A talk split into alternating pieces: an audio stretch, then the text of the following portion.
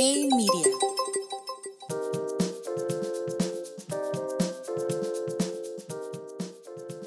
Soy Gerardo Vázquez y esto es Hey Mercados Daily por Hey Media.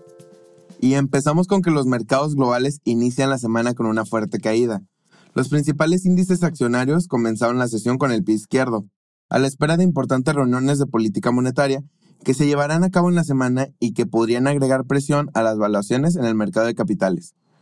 Por un lado, se espera que la Reserva Federal incremente la tasa de referencia a 50 puntos base y adelante la estrategia para la próxima reunión de julio en un esfuerzo por contener el incremento en la inflación que apenas la semana pasada superó las expectativas del consenso y alcanzó un nuevo máximo en 40 años. Además, durante la semana se conocerán las decisiones de los bancos centrales de Inglaterra, Japón, Brasil y Taiwán. Nota global. La economía de Reino Unido cayó más de lo esperado. El Producto Interno Bruto mostró una contracción de 0.3% mensual en abril, donde si bien algunas industrias relacionadas al consumo lograron mantenerse en terreno positivo, las industrias manufactureras, servicios y construcción mostraron caídas secuenciales por primera vez desde enero del año pasado. La cifra se conoce días antes de la reunión del Banco de Inglaterra, donde el consenso de analistas espera que incremente la tasa a 25 puntos base en un esfuerzo por balancear el incremento en precios y desaceleración económica. Esta decisión se traduciría en el cuarto incremento consecutivo de esta magnitud y llevaría la tasa de fondo interbancario a 1.25%, que no se había visto desde el 2008. Se recortaron las expectativas de crecimiento en la eurozona.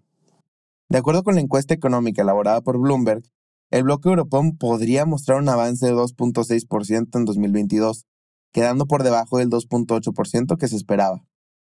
El ajuste viene explicado por un menor gasto en consumo esperado, así como menores inversiones del gobierno. Por otro lado, los economistas adelantaron que existe un 30% de probabilidad de que la región entre en recesión.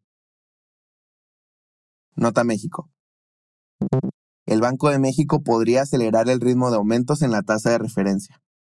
El subgobernador de Banquico, Jonathan Heath, dijo que posiblemente se alcance la mayoría de los votos para incrementar la tasa a 75 puntos base y que el reto más importante del año será definir si en agosto se mantiene el ritmo o se vuelve a ajustar los incrementos de 50 puntos base.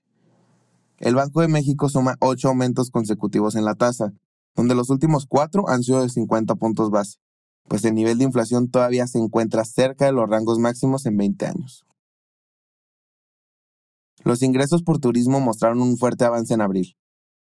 Durante los primeros cuatro meses del año se reportó la llegada de 11.6 millones de turistas al país, que aportaron un ingreso de más de 8.600 millones de dólares. La fortaleza de la industria vino explicada por el mayor volumen de turistas que ingresaron al país, que si bien todavía se encuentra cerca del 20% por debajo de los niveles previos a la pandemia, significó un incremento del 43% contra el año pasado.